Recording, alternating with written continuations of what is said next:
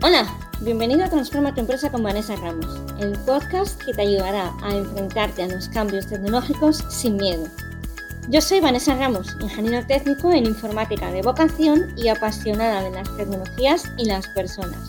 En cada episodio compartiré con vosotros técnicas y herramientas para mejorar vuestra empresa gracias a la tecnología. Eso sí, siempre explicada para humanos. Si te mueven las personas, quieres hacer crecer tu empresa y quieres entender cómo la tecnología puede ayudarte a ello, ya seas pyme, micropyme o autónomo, este es tu sitio. Bienvenido.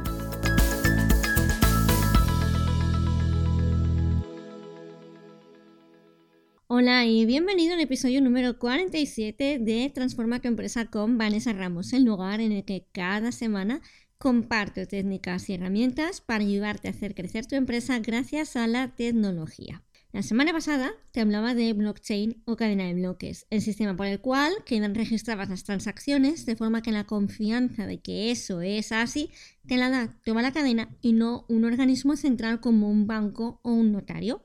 El objetivo de este episodio es hablarte de los contratos inteligentes de cara a que en la semana que viene podamos abordarnos NFTs o agárrate con la palabra non-fungible tokens, que tan de moda se están poniendo y método por el cual se están pagando barbaridades en obras de arte digitales o en memes que pueden ser considerados obras de arte. Como te digo, para hablar de NFTs, antes hay que comprender que en blockchain existe la posibilidad de programar contratos. Estos son los contratos inteligentes o smart contracts. Hace un tiempo, y os lo enlazo en las notas del podcast, puse un vídeo en YouTube hablando precisamente de las aplicaciones de los contratos inteligentes más allá de las criptomonedas. De hecho, en ese vídeo hay un comentario de un usuario que habla precisamente de los tokens necesarios para entender los NFTs. Y repito, todo esto va a ser la semana que viene. Antes, en este episodio nos vamos a centrar en los contratos inteligentes y sí, esto puede ser aprovechado por las empresas. Decía en ese vídeo que un contrato inteligente no es más que un programa informático. Se crea de forma que sea fácil de verificar que se cumplen unas condiciones, lo que sería el contrato en sí, y se verifica que se ejecuta correctamente y todo ello sin intervención de nadie más que de las personas que lo han programado y llegado al acuerdo de subir el contrato al blockchain.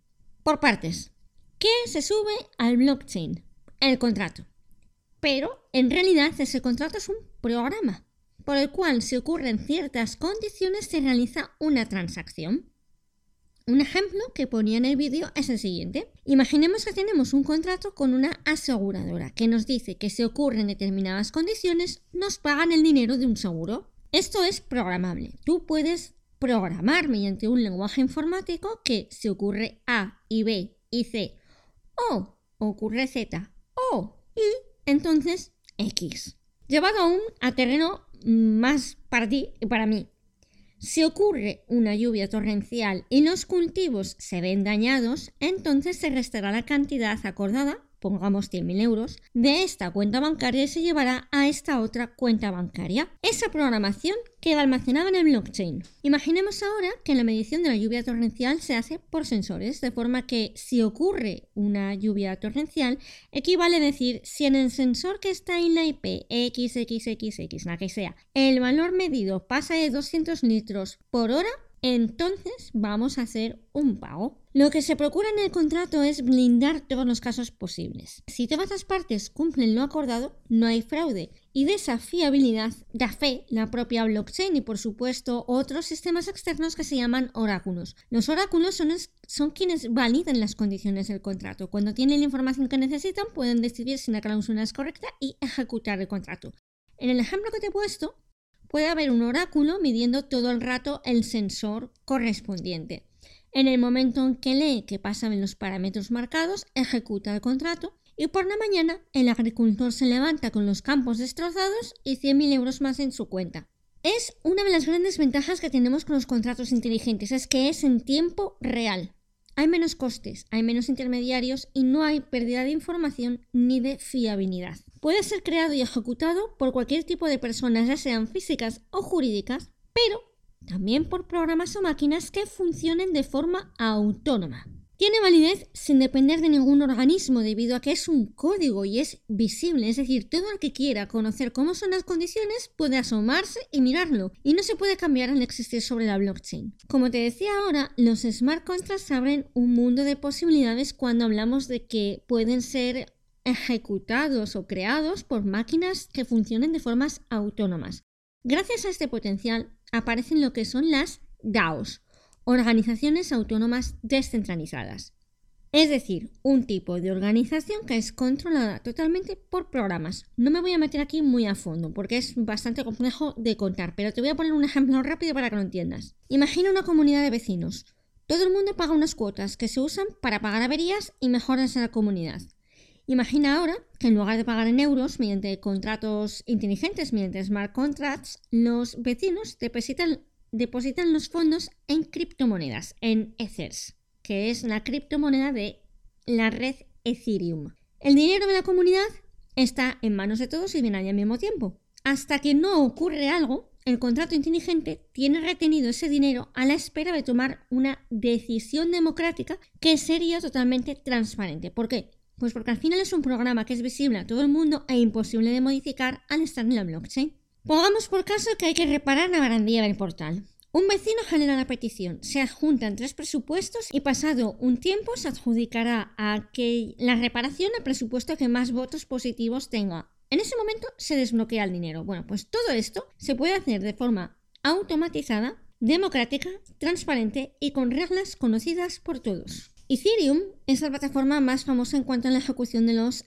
contratos inteligentes. Está basada en blockchain como Bitcoin y permite ejecutar contratos entre nodos, entre pares, entre dos personas que lo quieran, dos personas o dos máquinas, vaya. Ethereum tiene su propia criptomoneda, tiene mineros y tiene su propio blockchain, pero el lenguaje de programación es mucho más fácil de utilizar y mucho más extenso e interesante a la hora de crear contratos inteligentes que Bitcoin. Hay muchas más plataformas, pero Ethereum es la que más está apoyando este tipo de programación. Ahora, si te preguntas si un contrato inteligente tiene que ir siempre ligado a una moneda fiat, a una moneda normal o a una criptomoneda, la respuesta es no. Y aquí es donde entran los tokens. Dado que todo esto es lo que vamos a hablar la semana que viene, antes de acabar este episodio, quiero que te quedes con estas dos ideas. Por un lado, tenemos las criptomonedas, que son los bitcoins, los ethers, los dogecoins, que ahora también están tan súper de moda, etcétera. Todas estas, ¿vale?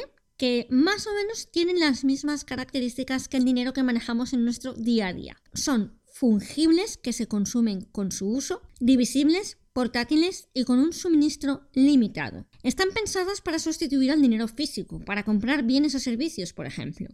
Hay diferencias, ¿eh? pero dentro de las criptomonedas tenemos lo que incluso son las altcoins, que ni siquiera son estas principales. No voy a entrar en esto. Creo que seguramente haré otro episodio más hablando de criptomonedas. De momento te quedas con que tenemos por un lado las criptomonedas y luego están los tokens. Los tokens son activos digitales que se pueden usar dentro de un proyecto determinado. Van unidos a un valor. Puede ser un servicio, por ejemplo puede ser propio, es decir, un token nuestro o un token ajeno. Puede servir para pagar por un trabajo, pero también como incentivo. Eh, te pongo un ejemplo rápido. Yo compro un token y puedo tener un servicio extra en tu empresa. En la vida real puedes imaginarte un ticket regalo o los corticoles del corte en España. Es algo que te permite acceder a un servicio extra, a un descuento extra, etc. Antes era en papel y ahora está programado dentro de la block. Precisamente los tokens son los grandes protagonistas del próximo episodio, donde por fin hablaremos de los NFTs. Hasta aquí el episodio de hoy. Espero que hayas refrescado algo de concepto sobre los contratos inteligentes. Si no los conocías, espero que hayas aprendido qué son.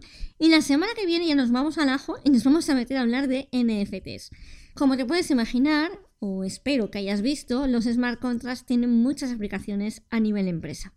Muchas gracias por estar al otro lado. Como siempre, si te ha gustado, ya sabes, dale a me gusta, comparte, comenta y si tienes dudas puedes encontrarme en mi web, vanessaramos.com. Estaré encantada de escucharte y por supuesto en todas las redes sociales. Un abrazo muy fuerte y nos escuchamos la semana que viene. Me despido hasta el próximo episodio de Transforma tu empresa con Vanessa Ramos.